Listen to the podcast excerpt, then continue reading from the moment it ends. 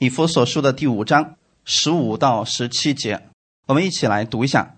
你们要谨慎行事，不要像愚昧人，当像智慧人。要爱惜光阴，因为现今的世代邪恶。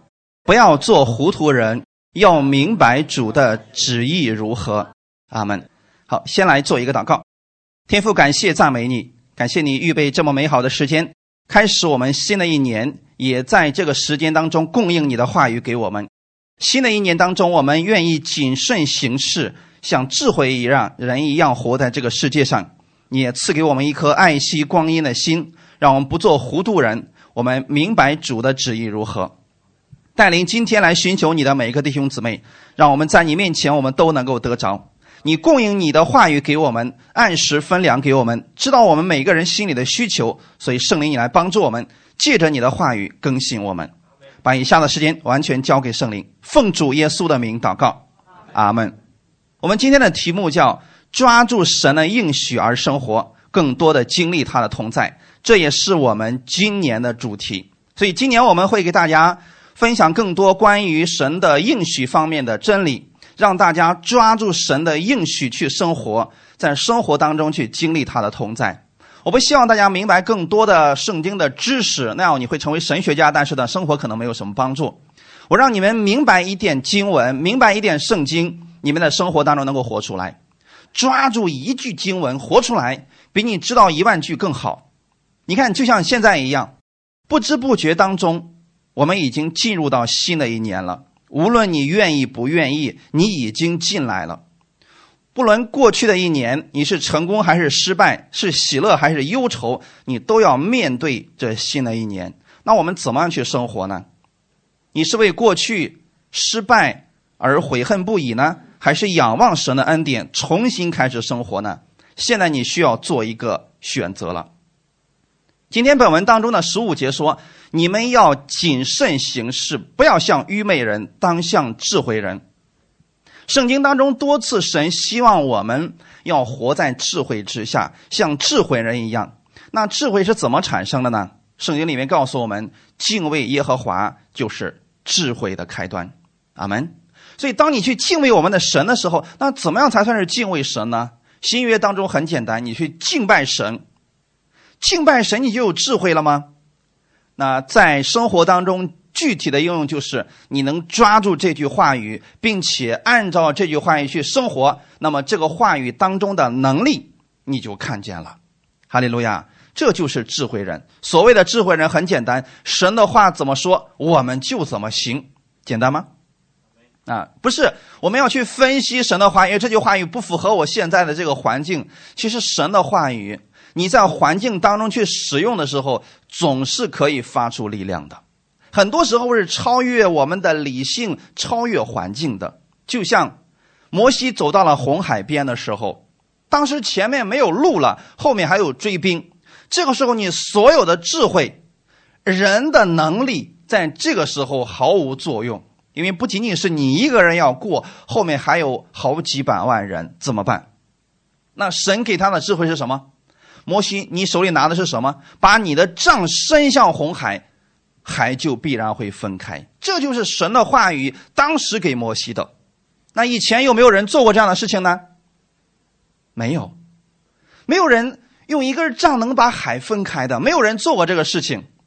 可是现在神把这个话语给摩西了，就像现在到了新的一年当中，你不知道怎么样去面对这一年，你好像看到这一年就像红海一样，有很多的问题。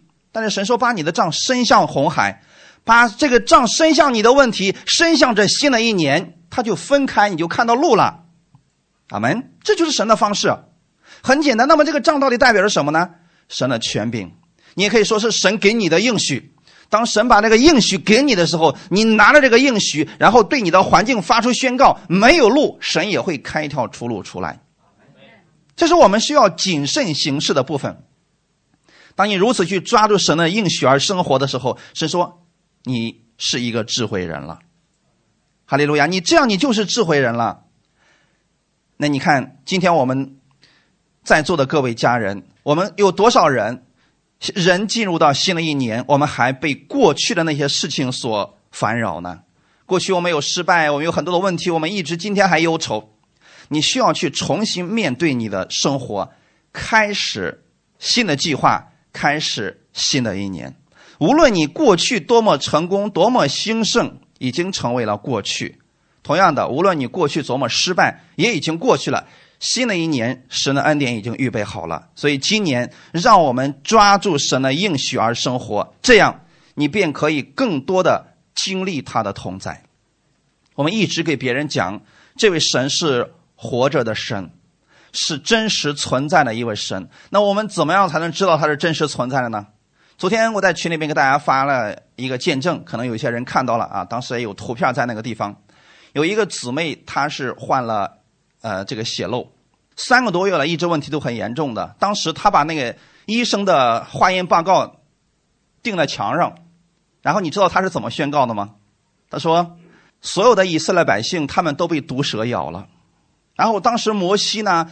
用一个杆子上面挂了一个铜蛇，然后一望这个杆子上的铜蛇，那些以色列百姓就活了。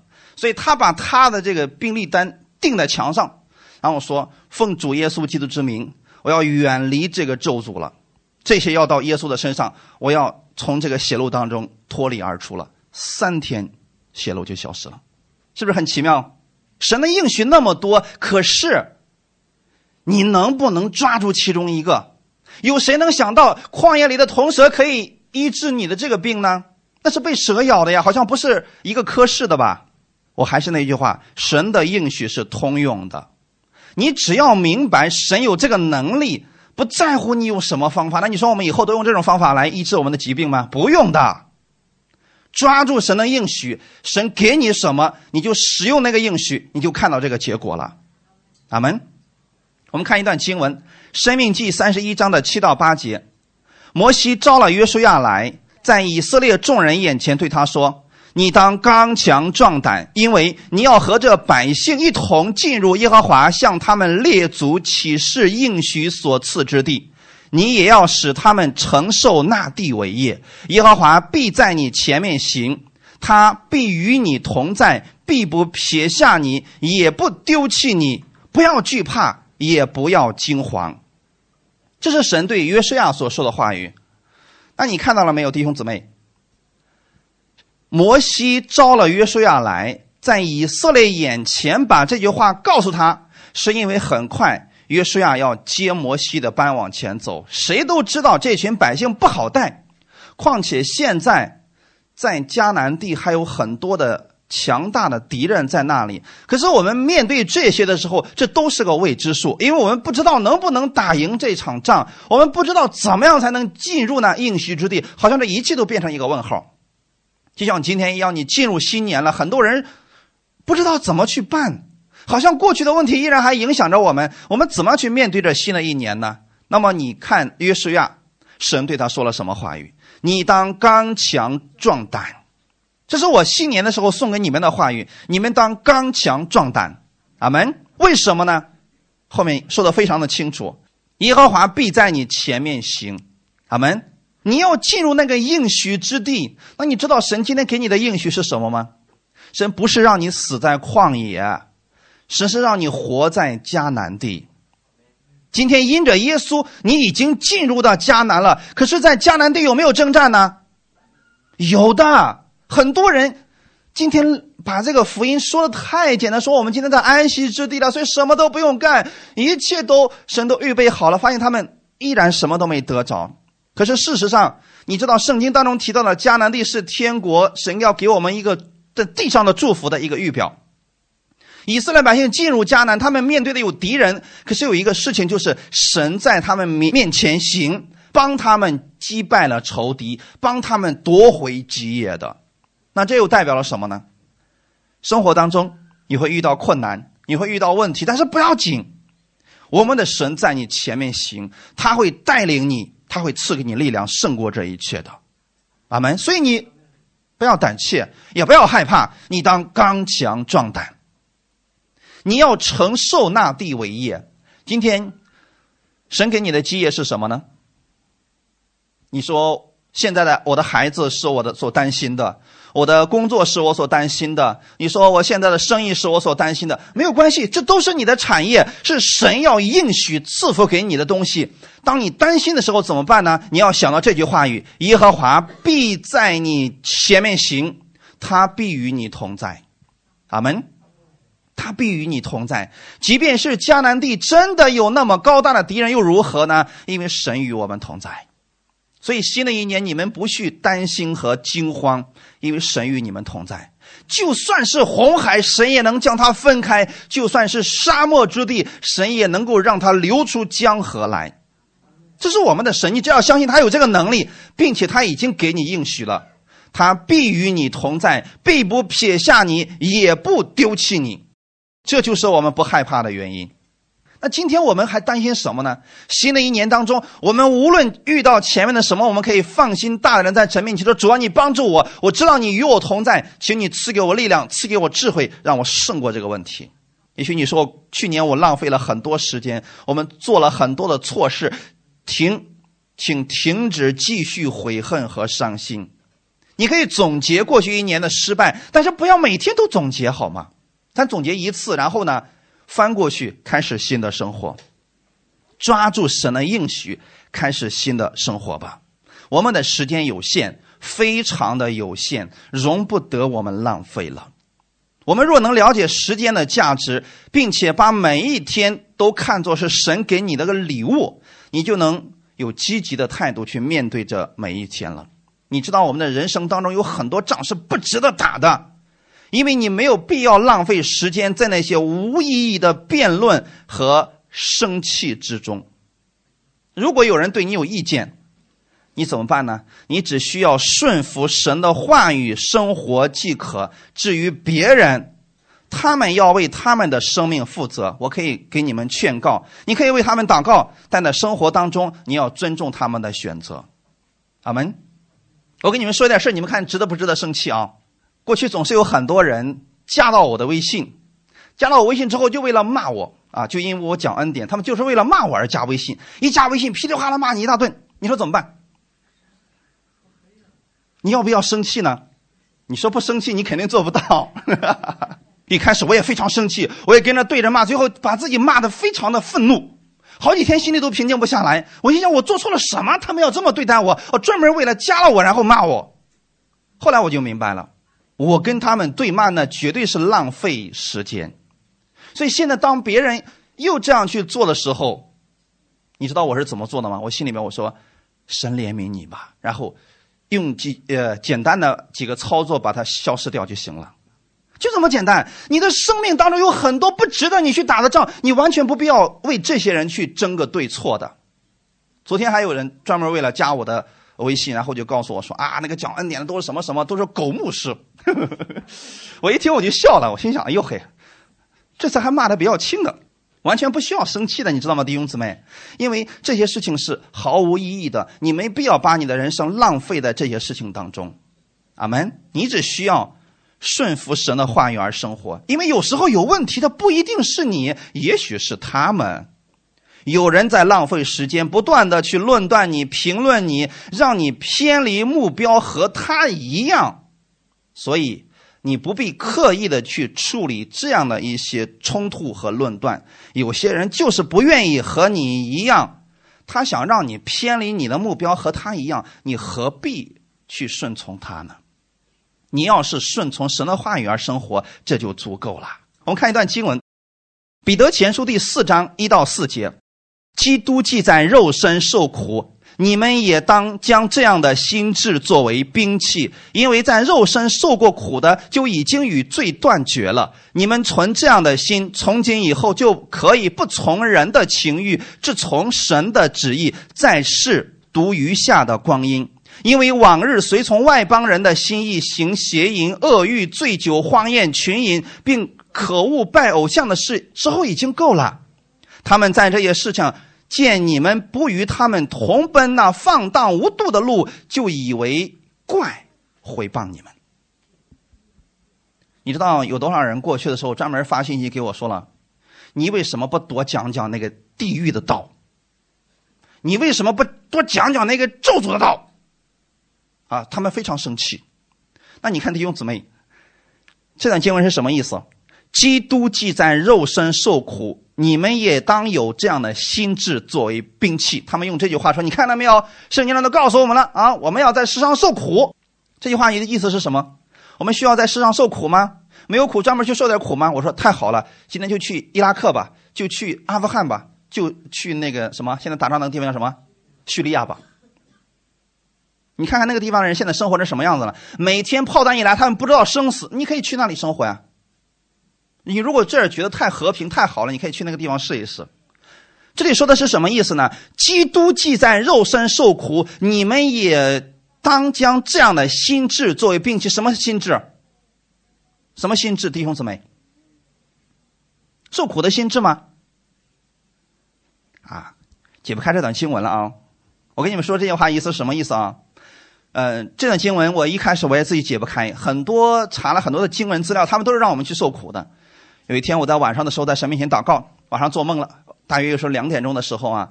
那时候神在梦里面跟我见了面了。我因为很多次的解经都在那个地方解开了啊。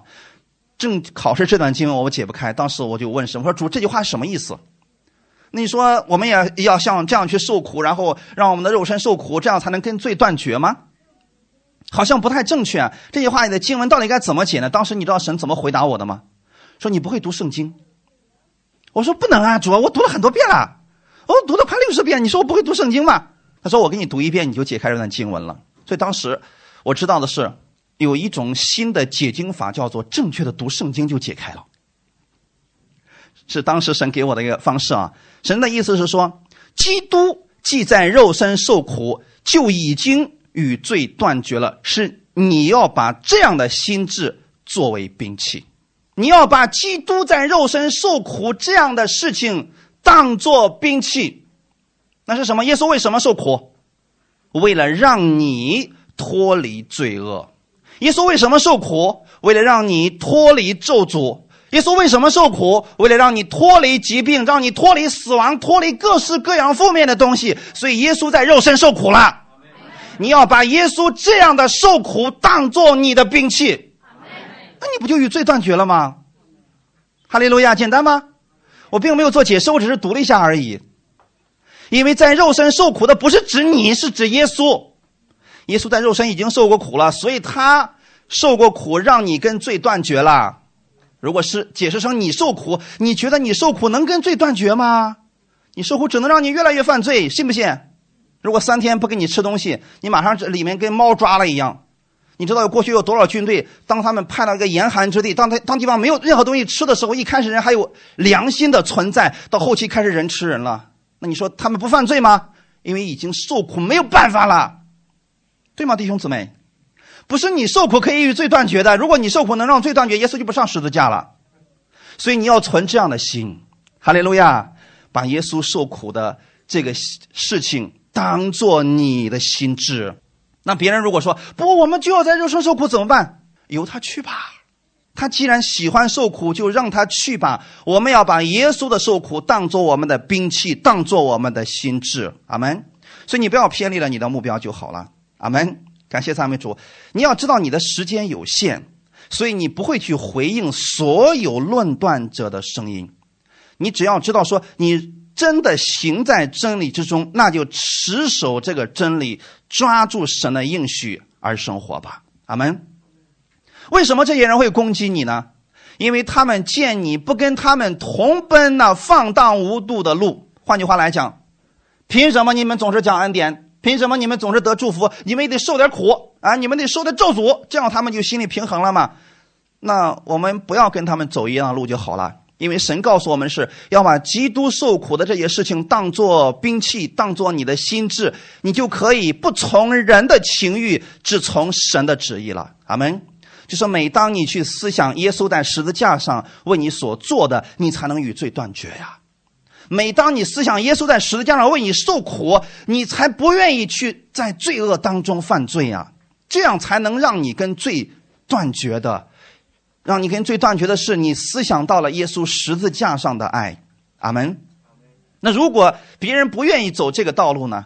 由他去吧。你需要抓住神的应许而生活，别浪费时间努力的去讨好所有的人，因为你不可能让所有的人都满意。那些不喜欢你的人，坦然接受就可以了，并非每个人都了解你，并非每个人都赞同你，不要紧，你只管奔走你的路程就好了，别背着这些负担进入新的一年，轻松去面对你的生活吧。阿门。我们在恩典之下，就是过去的一切，我们让它过去。我们在新的一年呢，别背着过去的失败，别背着过去的重担，那样会让你不敢走今天的路程的。我们看一段经文，在希伯来书的十二章第一节，我们既有这许多的见证人，如同云彩围着我们，就当放下各样的重担，脱去容易缠累我们的罪。存心忍耐，奔那摆在我们前头的路程。弟兄姊妹，你要看的不是过去你有多失败，你要看的也不是期待明天有多么的美好，你要看的是在圣经当中，既然有这么多的见证人，无论是旧约还是新约。圣经上既然有这么多的见证人，那么这些见证人都有同样的一个特点，就是你看到他们的见证，这会给你带来信心。你看这些见证人，他们都是抓住神的应许在生活。阿门。比如亚伯拉罕，为什么我们提到信心都要提到亚伯拉罕呢？因为亚伯拉罕真的是这样一个信心的榜样，在他没有指望的时候。在他一无所有的时候，就因为神跟他说了一句话语，他就相信这个话语，无论别人怎么说，他就这样持守着。结果他真的看到了神给他的祝福，一个一百岁的人得了一个孩子，这是过去很多人连想都不敢想的事情。可是神给他有一个应许，说你。自己从身体要生一个孩子，他这样相信了，所以他这样看见了。我今天想告诉大家的是，就算你说我的人生到了低谷，到了问题当中去了，请不要灰心，请抓住神的应许。圣经上大约有一千五百个应许，你不需要抓住这一千五百个，哪怕你能抓住其中的一个，你去生活，去试一试。神的这个话语的大能怎么试呢？每天起来的时候，用这个应许来对自己讲话，并且你相信这个应许一定会成就在我的身上。那么，不管前面的困难有多大，你依然相信你的主，他的能力大过所有的困难。因为在圣经当中，我们看到希伯来书十一章里边有许许多多。属灵的前辈，属灵的伟人，他们给我们做了榜样，也让我们看见了，确实神是信实的神，神是不说谎的神，他说了就一定会做到。阿门。那你看旧约当中有很多的人，他们就是单单相信神的话语。今天你们了解神的真理，比旧约那些人多太多了吧？亚伯拉罕的一辈子。神一共才对他说过几句话呀？你数都可以数过来的。可是现在你知道，当你打开圣经的时候，你看到神那么多的应许，那都是给你的。你能抓住其中的一条，相信，不怀疑的相信，这就是给你的，你就得着了。阿门。你真的你就看见了，因为神就是这样一位行大事的神。这些见证如同云彩围着我们。当你看到这些美好的见证的时候，神希望你做什么呢？放下各样的重担。所以你能不能放下你各样的重担呢？现在你的重担到底是什么呢？也许你为生意发愁，为孩子发愁，为婚姻发愁，为事业发愁，为明天发愁等等。请把这些放下来，去看一看圣经当中那些人的应许，那些抓住神的应许之人去生活的那些人。你去看看他们，你就有信心了，阿门。或者我还告诉你一个方法，你回头看一看过去的时候，神给你所成就的祷告，你去看一看我们教会的见证集，你就知道神到今天为止依然是行大事的神。阿门。当你看到这一切的时候，你就算灰心软弱的时候，你仍然能想到，神至今仍然活着，他愿意赐福给你，阿门。所以软弱的时候，你要去看一看这方面的见证，你看看这些见证人。所以为什么我希望大家呢？你们有见证的时候，你就发到我们的群里边去，然后我们可以整理出来，在我们软弱的时候，我们去看一看这些神的作为，你就有信心了，你就能放下那各样的重担，去奔那前面的路程了，脱去容易缠累我们的罪。所以弟兄姊妹。很多时候，我们不去抓住神的应许，是因为我们不断的在看着我们的问题，结果我们越看问题越发愁，让我们不知所措。那最好的方式是什么呢？把你的目光从这个问题上转移到神的应许上。不管你想起来哪一句神的应许，抓住它。抓住的意思是什么呢？我今天用旧约圣经当中一个例子给你们讲一下啊。你们知道雅各？他的意思是什么吗？抓雅各这个人，从人的角度去看，这个人简直就是个赖皮狗。你发现没有？他什么都想抓。但这个事情如果用在属灵的事情上，这是好的。如果你去抓世上的东西，这就糟糕了，会让人很讨厌的。所以你看，他的哥哥、他的舅舅是不是都讨厌他？就因为他喜欢抓嘛，而且抓都是别人的东西。可是你有没有想过，为什么神喜欢他？因为他也喜欢抓神的东西，我们的神乐意你去抓他的应许，阿门，啊，所以你要像雅各一样去抓住神的应许。上次我跟大家讲过，雅各跟神赖皮，说什么呢？说好，你想让我承认你是我的神是吧？那你让我吃得饱，穿得暖，还得让我平平安安的回来，到时候我就以你为我的神。神说行，我答应你了。那你有没有发现，他抓住了神的这个应许，所以这二十年来。雅各就是这样靠着神的应许而生活的，否则呀，他真的非常的难受。你想在那舅舅拉班的家里边，那是想方设法的去套住雅各，让雅各给他多干活，还不给工钱的那种人啊。这二十年他怎么过呀？所以雅各的心里边，在那个环境当中，他真的是抓住神的应许在生活了二十年的时间呀。二十年的时间。这个人发生改变了，所以到后来的时候，他去面对他的兄弟以扫的时候，你有没有想过，当时神遇见了他，他跟神在那摔跤，最后失败了，他发现自己赢不过，那怎么办呢？当时雅各又一次发挥了他抓住应许的那个特点，你知道他怎么做的吗？今天如果你不给我祝福，我就不让你走，有意思吗，弟兄姊妹？我们想，为什么把这么无赖的事情写在圣经上呢？那是说明，其实这个心是神所喜悦的。阿门。我们人很多时候，我们是抓住我们的忧愁不放下，这才让我们的忧愁越来越大。我们抓住我们所担心的事，就是不肯放下，结果让我们的担心越来越大。这个时候，你真的应该学习一下，像雅各一样。抓住神的应许，你要给我祝福，你给我祝福，我就放手，要不然我不放手。弟兄姊妹，若是你有这样的心智的话，什么问题是问题呢？雅各是自己真的没有办法了，他因为真的胜不过了，所以他才这个样子。今天你可千万不要这样啊！你可千万不要等到自己一无所有了，腿又瘸了，实在没办法了，说主啊，我我真的没办法，我要抓住你了。咱不要等到那个时候。咱等到我们身体健康的时候，一切事情还不是很糟糕的时候，我们就抓住神的应许，不放弃。阿门。因为你这样抓住的时候，你就可以经历神的同在了。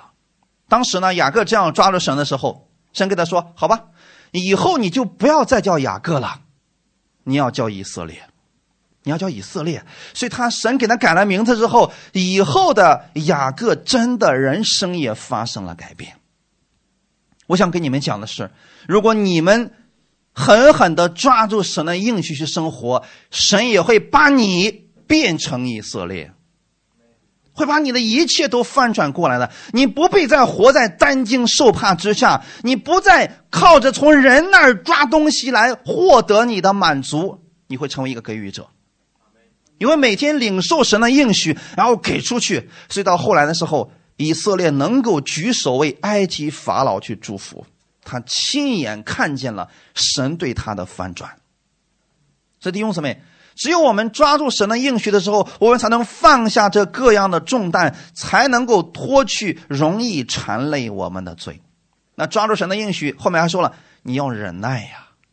如果没有忍耐的心呢，抓住一会儿发现没什么作用就放手了。可惜啦，你要不停的抓着神的应许而生活，就算现在没有看到这个结果，你依然要抓住。然后怎么做呢？奔那摆在我们前头的路程。阿门。你发现有没有？现在我们又到起点上了。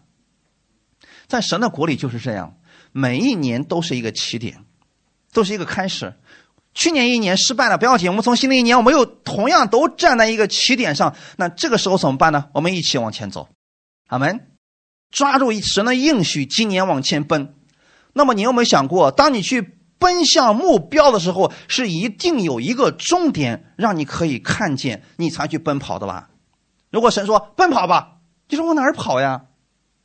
就像你今天，你去坐出租车，以前的时候，一个出租车司机告诉我说：“说你知道出租车的什么时候最危险吗？”我说：“什么时候？”他说：“空车的时候。”我说为什么空车的时候最危险？他说，平常人开车呀，他是有目的地的，就像我们来教会，我们是有目的地的，是吧？所以我们不会东张西望的。但是出租车司机不一样，如果他是空车的话，他虽然人坐在车上，可是他的眼睛是左顾右盼，他要看看谁要上车，所以一般这个时候是最危险的，因为他会为了拉这个客，可能一下子就拐弯。最危险的是空车的时候，但是一旦这个客人。上了车以后，给他讲好目的地，这个时候就安全了。现在你们知道了吗？所以就怕的是我们在起点的时候，我们不知道我们往哪儿跑。这就相当于说，你坐上了出租车的司机，然后司机说问你说去哪里，你说你随便走吧。就这个时候他不知道自己要往哪去，他就他就开始晃晃悠，可能会坐走的是一个圆圈，甚至可能会造走这个后退的道路。但如果你有终点的话，他会用最短的路程给你走到终点去的。所以新的一年开始的时候，我们要知道我们的焦点是在耶稣那里，我们就是不断的朝着耶稣去奔跑。他在哪里？他在天国那个地方，他在那儿等着你过来呢。所以我们是朝着耶稣去奔跑。阿门。你的人生绝对不是为了在世上完成某个小目标而奔跑的，咱不是为了先赚一个亿再说吧，不是这样去生活的。我们的目标是每一年我们都朝着耶稣去奔跑。你要相信的是，每一年你都会近一年的。阿门。等有一天我们的生命结束了，我们跟耶稣在一起了。哈利路亚。所以弟兄姊妹，当我们去奔跑这个路程的时候，肯定会有人在后面讽刺你。但是你一旦有了目标，啊，请忽略这些，因为有些人就是这样，你对他们有多好，他们都不会嫌够。无论你帮了多少次，他们也不会感恩，依然会怀疑你、挑剔你、不喜欢你。所以不要浪费时间在这上面。你有一个重要的使命，就是奔向前面的路程。阿门。你要知道，很多人的不快乐不是你的责任，所以没必要把别人的痛苦非得放在你的身上。你应该以恩慈和尊重对待别人，但是我们不受别人的影响。你要把焦点放在神的应许上，看看过去神是如何对待那些抓住他应许而生活的人，有那么多美好的见证，如同云彩围绕着我们，这就是我们的盼望所在。那些人所做的，神都已经纪念了我们。也当如此，阿门。所以别再去浪费时间在无意义的事情上。我们的光阴十分有限，你要知道，今天是神赐给你最美好的礼物，美好的一天。我们的主让我们在今天去经历他的同在，去经历他的恩典。很多人不知道自己活着的意义到底是什么。有些人说我是为了钱活着，有人说我是为了我的孩子活着，这些都不正确。你应该为了神而活着，阿门。我们为什么来到这个世界上呢？神创造好了这个世界，其实把各样的奥秘都隐藏起来，是让你在每一天当中去发现他的恩典，发现他的美好，然后去领取他的喜乐，领取他的平安的。阿门。这才是我们生活在这个世界上的意义所在呀。我们绝对不是为了混口饭吃，在这个世界上勉强的活着，不是的。所以你把你的焦点要放在神那里，抓住他的应许而生活。主啊，今天你让我明白了你的真理，我愿意把这句真理在生活当中活出来。我遇到问题的时候，我学习像过去那些属灵的前辈一样，我们抓住这个应许，胜过这个困难，我们里边就有对神更大的认识了。所以别去浪费时间去改变那些不想改变的人。我们来到世界上绝对不是为了改变人而活着的。你要抓住神的应许而生活。请记得，你是有命定的人。每一年，神都有要给你的恩典、新的使命。你去找出这些，过好每一天。阿门。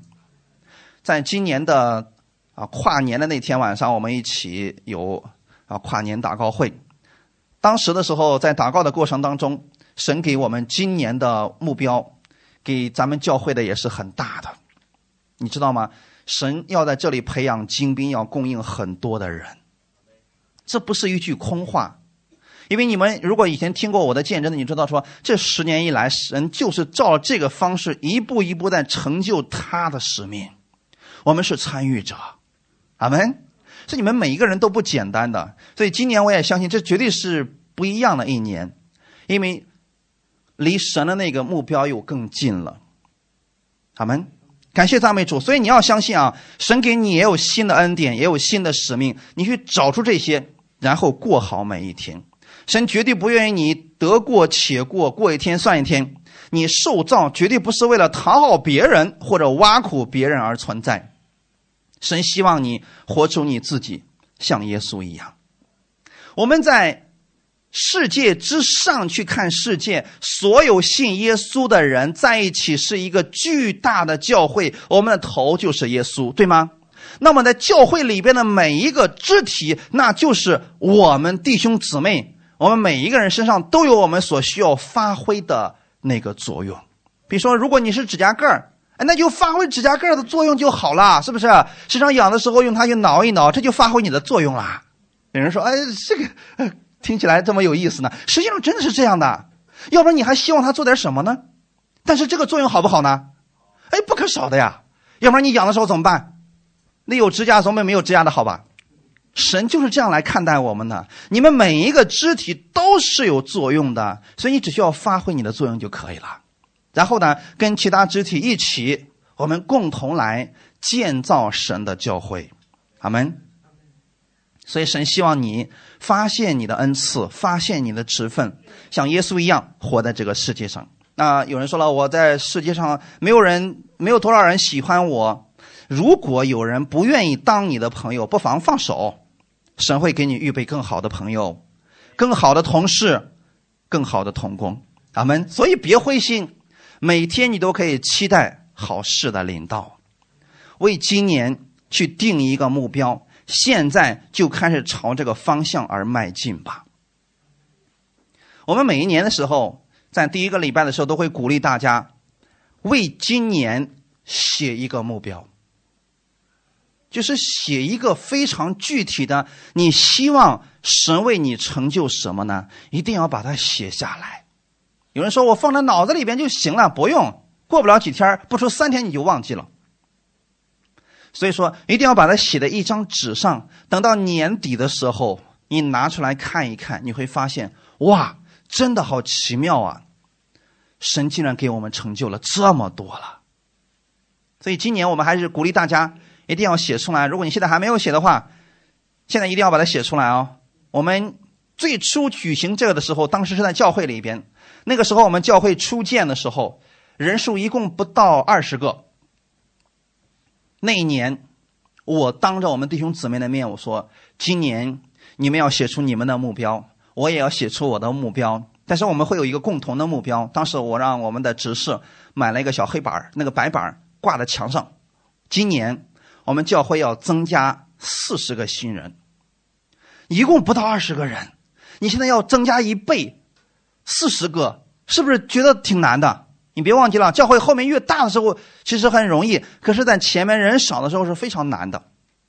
当时我说，大家只需要做一件事情就可以了：祷告，看神如何来成就这样的事情。你知道吗？在十一月中旬的时候，当时我们已经将近五十个了，是不是挺奇妙的？我们以前从来没写过，但是我们不知道究竟神给我们做了多少事情。我想告诉你们的是，这就叫做神迹。神迹是什么呢？神所做的事情，称之为神迹。我希望你们把它写下来，是因为到很多年之后，你回过头看一看，原来神给我做了这么多的事情。当你灰心的时候、软弱的时候，你拿出你自己的那些经历、自己的那些见证，你再次会恢复恢复信心的。阿门。所以就怕你没有目标，你就不知道往哪里去迈进了。所以希望大家啊写一个目标啊。我们来看一段经文，我们来看看耶稣他是不是这个样子的。在约翰福音的第八章十四节，耶稣说：“我虽然为自己做见证，我的见证还是真的，因为我知道我从哪里来，往哪里去。你们却不知道我从哪里来，往哪里去。”那现在你们知道吗？耶稣知不知道自己来这个世界上的目的是什么？耶稣知不知道自己将来要去哪里？这是耶稣对法利赛人所讲的这句话，就证明耶稣完全知道自己在这个世界上要干什么。他来的目的他非常的清楚，他知道自己就是为了世人而死的，所以要死在十字架上，对吗？连时间都非常清楚，所以耶稣从来不做废事也不说废话，因为他知道他的人生很短暂，三年多的时间，你还有时间去浪费吗？所以我们不要总是弄一种假设，说假如你的生命还剩一个礼拜，你将怎么样去过你的生活？很多人才能把一切东西都放下，不要等到这个时候啊，那个可不好玩你发现你成绝症了，剩一个礼拜了。那个时候，你说我把一切仇恨都放下了，把过去别人对我的伤害都放下了，我要呃好好的过这一个礼拜。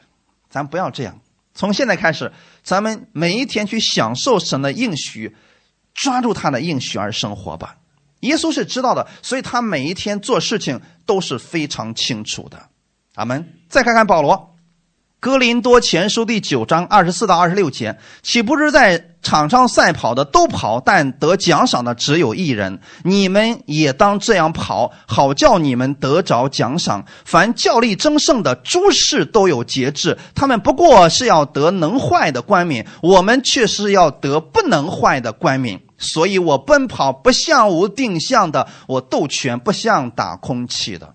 他们今天的恩典之下，要不要？努力去做工呢，一定要的，千万不要学到某些人跟你胡说八道。安息就是睡觉，安息就是什么都不做，看看神怎么做事情。我们什么都不需要做了，这会骗了你一无所有的。看这里边保罗是怎么做的？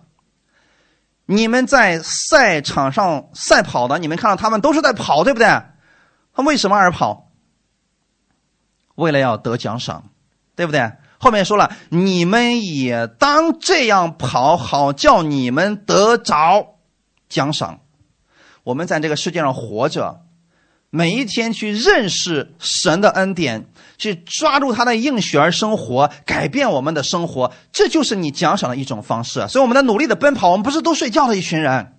世界上凡较力争胜的诸事都有节制，什么意思呢？你看运动员。他们训练是想什么时候训练就什么时候训练吗？想吃什么就吃什么吗？不是，那是教练说了算。让你几点起床，你就得几点起床；让你吃什么，你就吃什么；让你不要吃什么，你就不要吃什么，对吗？一个世上的人为了得到奖赏都有这样的节制，那我们在基督里边呢？弟兄姊妹是不是也要有节制？那我所说的节制是什么意思呢？你不要把自己想的多么的伟大，我不需要定目标，看神怎么带领吧，神怎么带领我就怎么活吧，这会让你什么都不制定，最后浪费掉一年的时间呢？还是写个目标吧，各位家人们。人家在世上活着的这些人，诸事都有节制，我们也当如此。定下目标之后呢，看一看这个目标，然后放在祷告当中，主啊，赐给我智慧，让我完成它。阿门。这就是神要带领你的方式了啊！他们不过是要得能坏的冠冕，我们却是要得不能坏的冠冕，是不是天上的？保罗给我们讲这个的目的是让我们像世人这样的聪明的活着。所以保罗说了啊，我奔跑不像无定向的。你们看起来保罗做事好像杂乱无章，实际上保罗做事心中是有计划的。我们不为明天忧虑，但是要为明天定一个计划。各位家人们，忧虑跟计划是完全不同的两码事儿，好吗？所以今年我希望大家为你的人生定一个计划。阿门。保罗其实是一直知道自己活着的使命，无论遇到多大的困难，他知道神会帮助他，赐给他力量往前行，因为他有目标，所以神才能够帮助他，让他改变这一切。就怕你人生没有目标，你连想都不想，神又如何为你实现呢？你看圣经当中那些伟人，其实神都是完成他们的梦想而已。我举两个例子，比如说第一个，摩西，摩西的梦想是什么呢？在很小的时候，摩西一直有个想法，我要救我的同胞们脱离这埃及的皮鞭，只是他没有能力去实现这个梦想而已。等他八十岁的时候，神说：“摩西，你去埃及地把我的百姓带出来。”神是不是实现了他里边的想法？如果他压根就没这个想法，谁能拆得动他呢？为什么不是亚伦呢？为什么不是他的姐姐米利安呢？因为他们没有这个想法，他们是在摩西的推动之下才愿意去做这个事情的，所以就怕你们自己没有想法、没有目标，神又如何帮你实现呢？还有另外一个人约瑟，约瑟在很小的时候，他就一个想法，他就想说，我要成为很高至高之处的一个人，我给很多人带来帮助。这小孩子是一个梦想，连他的父母、他的哥哥们都觉得这个梦想太难实现了，不可能实现的事情。你觉得不可能？但不代表神不可能呀，最终神是按照约瑟的那个想法，给他实现了。他就是要在那个位置上，要去帮助那么多的人，阿门。所以今年我希望你们对自己定下一个目标，但是千万别乱写，好吗？各位，写目标的方式很简单。前段时间我我我讲这个墨菲定律的里边跟大家讲过，定目标的时候很简单啊，跳一跳能够得着的就行。你知道什么意思了吗？千万别写着说啊，今年我要成为美国总统，咱别写这样毫无意义的啊。啊，就是在你原有的基础上，在那个目标上，你跳一跳，哎，你觉得能够得着的，我们就写这样的目标就好了。阿门，这就是切合实际的目标啊，弟兄姊妹，看看保罗这个人啊，《提摩太后书》第四章七到八节。那美好的仗我已经打过了，当跑的路我已经跑尽了，所信的道我已经守住了。从此以后，有公义的冠冕为我存留，就是按着公义审判的主，到了那日要赐给我的，不单赐给我，也赐给凡爱慕他显现的人。阿门。你知道保罗到年老的时候，当他知道自己要被主接走的时候，他已经无怨无悔了。他说：“美好的仗我打过了。”就证明他知道自己的人生没有虚虚度，对不对？当跑的路我已经跑尽了，所以弟兄姊妹，我们什么时候去见我们的主？不在乎你在世上活到一百四，或活到一百六，才算是有福的，不是？真正有福的人生是，你完成了神给你的使命，你完成了神给你的目标，你回去了，这就够了。阿门。你看看耶稣在世上一共活了三十三年，这个意义如何？顶过那活到三百年的吧，三年半的做工已经超越了无数人可能一辈子的做工。为什么呢？他没有虚度这三年多的时间，他在这三年半当中完成了天父给他的使命。阿门。所以我也是这样的呀。我要是完成了神让我在这个地上的使命，那神就把我接走了。你们是不是也是这样的？哎，所以我们就这样看待我们的人生就好了。那今年。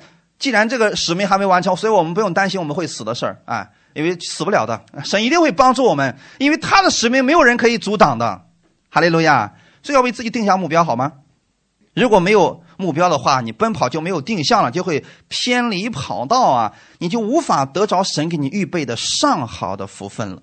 所以还是那句话，鼓励大家，新年开始的时候啊，写下今年的目标，尽量写详细一点。你希望神帮你达成哪些目标？就这么简单啊。所以写出来的时候啊，你知道神是你的帮助者。然后呢，为这个目标祷告，主啊。我该怎么样实现它？请你帮助我，赐给我智慧，赐给我能力，让我今年哦全部都完成它。等着一年结束的时候，你会看到神丰盛的供应，你会发现原来你经历了那么多神的祝福。这么多年以来，我鼓励很多人去写，每一次到年底的时候，总有无数的人给我发来信息说：“真是太感谢神了，几乎目标全部实现。”你们也想经历这样的恩典吗？那今年先写一个，到年底的时候，我们一块儿分享这个盛世吧。哈利路亚！当你有目标的时候啊，你就不会浪费时间在无意义的事情上，你不会让那些鸡毛蒜皮的小事儿，让职场当中的争斗破坏你的每一天，你也不会因为别人亏待你而生气，不愿意饶恕，你会把它放下来，因为相你相信神会为你讨回公道。阿门。有些人啊。就是喜欢去找事儿，让别人生气。只要别人不悔改，他就不认错；不向他认错，他就一直生气，不快乐。其实没必要这样，弟兄姊妹，这样就浪费了我们的时间了。别人得罪你，他不向你认错，我们饶恕他，饶恕别人是释放我们自己，这样让我们轻松的去奔走我们前面的路程。阿门。最后，我们看一段经文。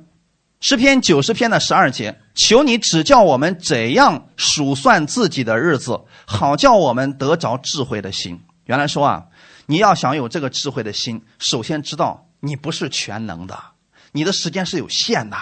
曾经有人算过一笔账啊，人生的一笔账，按一个人可以活到一百岁计算，除了一天睡七个小时，你知道人一生一共有多少天？知道吗？一百岁。每天除去七个小时的睡眠时间，两万多天，算过这笔账吗？况且我们还不一定能活到一百岁，啊，如果活到五十呢，那就打一半了，剩一万多天了。你要知道，二十二十年以前，你你什么都不知道，你浪费了很多时间。二十岁以后，你才能会定个什么人生目标什么的。之前都是为父母在活着呢，为老师在活着呢。那么你就算你剩多少时间了？其实一共不到一万天的时间。可是很多人在这一天，在这一万多天当中，还是啊生气，因为他不饶恕我，因为他昨天跟我说句难听的话，所以我我生气，我把自己气出高血压啊！好了，你把这一天就这样浪费了，弟兄姊妹，我们时间太有限，你需要爱惜光阴而生活。神希望你珍惜在这世上有限的年日，抓住他的应许而生活，这样你的每一年每一天都是有意义的，都是被神所纪念的。哈利路亚。有人说：“我怎么样做才算是被神纪念的一天呢？”很简单，今天我在这个世界上活着，不是为了我自己。我今天要看看神在我身上要成就什么样的大事。阿门。这样你就有智慧的心了。每天早上醒来的时候，你可以学习接受神给你的礼物。天父，我感谢你，这是美好的一天。我相信今天你已经预备好了你丰盛的祝福，我要去经历它了。能不能这样给自己一个宣告呢？你可以告诉自己说：“也许今天事情啊不是很完美，但是它并不能阻碍你要赐福于我。你会使万事互相效力，最终让我得益处。”好门。心情不好的时候，看看在生命中做王这个公众号；心情不好的时候，看一看过去神在你身上做了什么事情，你信心就有力量了。阿门。里边就有信心发出来了。如果你遇到了挫败、不公平的对待时，别忘了。做到一件事儿不含怒到日落就可以了。白天我们可以生气，我我忍不住要生气，但是呢，睡觉之前千万别生气，不要把这个生气带到晚上去。晚上你要做梦要梦见神了，所以没必要去梦见那些糟糕的事情。况且新的一年开始，呃，新的一天开始的时候呢，你还要去领受第二天神丰盛的祝福呢。神希望你每一天都在这样的喜乐当中来生活，抓住他的应许而生活。时候到了，神要把你高升起来。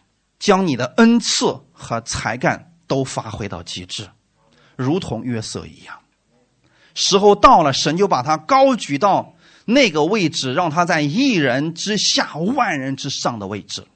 那在这之前呢，他要忍耐等候，他要每一天期待神的恩典在他身上，神的力量在他身上，神的恩惠在他身上。阿门。你们也要如此来生活。新的一年，我们一起来期待美好的事情发生在我们的身上吧。好，弟兄姊妹，请起立，我们一起来祷告。天父，我们感谢赞美你，感谢你开始我们这新的一年，在新的一年当中，你教给我们数算我们的日子，赐给我们智慧的心，让我们不浪费光阴，让我们知道我们在这世界上，我们是个智慧人，我们不是愚昧人。我们不做糊涂人，我们明白你的旨意如何。我们是你的爱子，你让我们在世上活着，活出耶稣的样子。我们是光明之子，是神所爱的。所以每一天，我知道都有你的同在，都有你的带领在我的身上。过去我可能没有依靠神，但今年我愿意从心里面去依靠你而生活。我愿意抓住你的应许而生活。周围的人怎么活，那是他们的事情。我要领取你的应许而生活，请你带领我，让我在你的真理上更多的去经历你。哈利路亚！感谢赞美主，一切荣耀都归给我们在天的父。奉主耶稣的名祷告，阿门。哈利路亚！奉主耶稣的名，将这饼分别为圣。从现在开始，这不再是普通的饼，乃是耶稣的身体，为我而舍的。耶稣，你舍下你的身体，让我可以有心智，作为兵器，得胜的兵器，胜过疾病的兵器，胜过死亡的兵器，你已经赐给我了。所以在此刻当中，我愿意思想耶稣在十字架上为我所做的。你的身体是为我而舍的，所以这不是普通的饼，是你的身体要赐给我，让我的身体得着你的健康，属天的健康。我相信。你至今仍然坐着为王，你在疾病身上也是做王的，所以今天我可以靠着你的身体得着医治，得着健康。感谢赞美主！每个人，我们领受到耶稣的身体的时候，此刻请在主面前祷告。你希望他来为你做什么呢？根据我们的需求，向他来呼求吧。我们一起来祷告。是我灵苏醒，又复活的生天无论这个世界是多么的动荡，你的环境是多么的无奈，你要继续来仰望神，因为他人坐在宝座上，他拥有你生命的答案，他也拥有这世界的答案，他正坐在宝座垂听你的呼求。你坐着为王，到永远。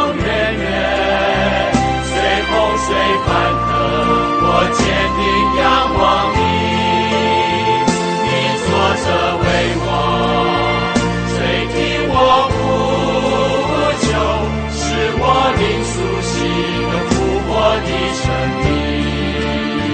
你坐着为王，到永永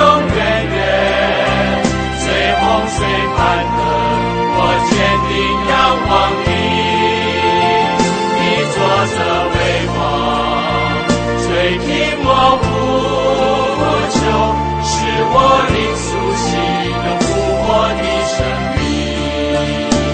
你坐着为王，垂听我呼求，使我灵苏醒，能复活的生。天父，我们感谢赞美你。我们知道你坐着为王，你垂听我们的呼求。此刻，我们也相信你会垂听我们弟兄姊妹的呼求，你会垂听我们的祷告，成就我们的祷告，让我们的生活当中可以放心的去依靠你，因为你至今仍然坐着为王。你坐下是因为你的功已经完成了，你在安息当中，所以我们是带着你的这份安息的力量去做工，我们带着这份安息的力量领受你的平安和喜乐。奉主耶稣的名，也将这杯分别为圣。从现在开始，这不再是普通的葡萄酒，乃是耶稣的宝血，为我而流的。耶稣流出宝血，是我所有的罪都被赦免了。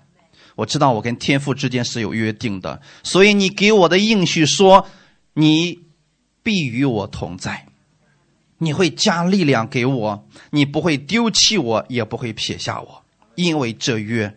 所以我相信这个应许会在我的身上，无论我往哪里去，你的恩典都会与我同在，你的力量会扶持我。所以此刻，请根据你心里的需求，把你过去的重担全部交给耶稣，把你心里的委屈、难过，甚至你的惧怕，通通的交给耶稣，在他这个约中，让你重新得力吧。请你记得，他今天仍然坐着为王。每个人，我们在主面前祷告，根据我们内心的需求向他来呼求吧，让神帮助你实现你今年的目标和梦想吧。主耶和华是满有怜悯和恩典的神，你投靠在他翅膀的荫下。你回转的时候，虽然有时候一宿有哭泣。早晨必欢呼喜乐，他坐着为王，依然坐着为王。哈利路亚。主耶和华，满有怜悯和恩典，我投靠在你翅膀荫下。当我回转，一宿虽然有哭泣，早晨。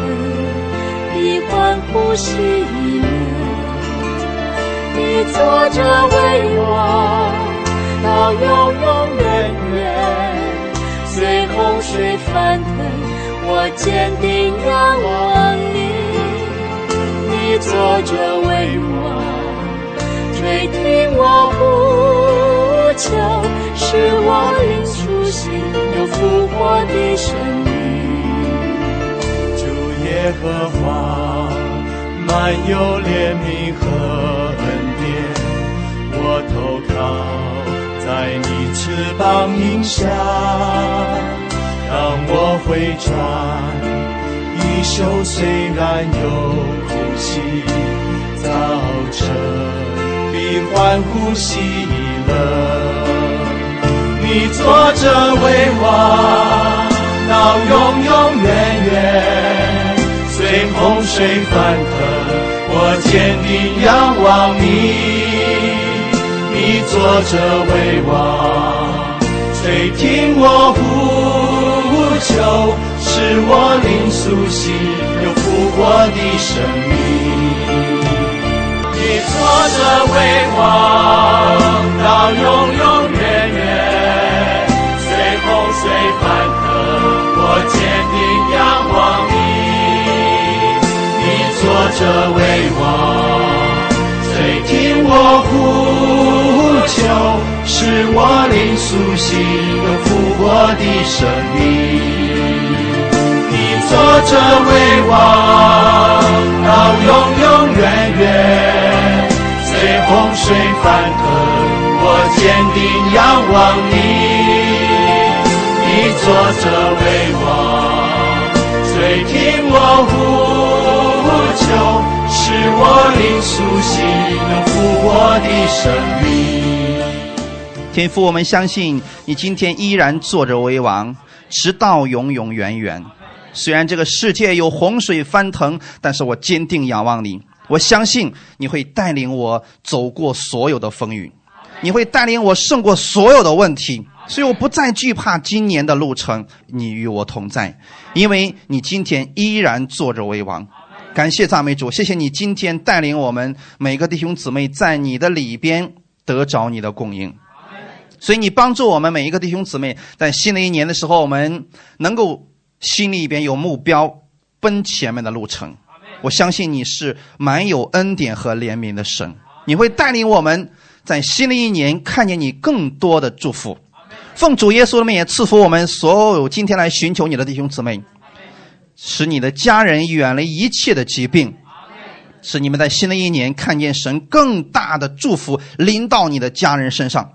感谢赞美主，奉主耶稣的名祷告，阿门。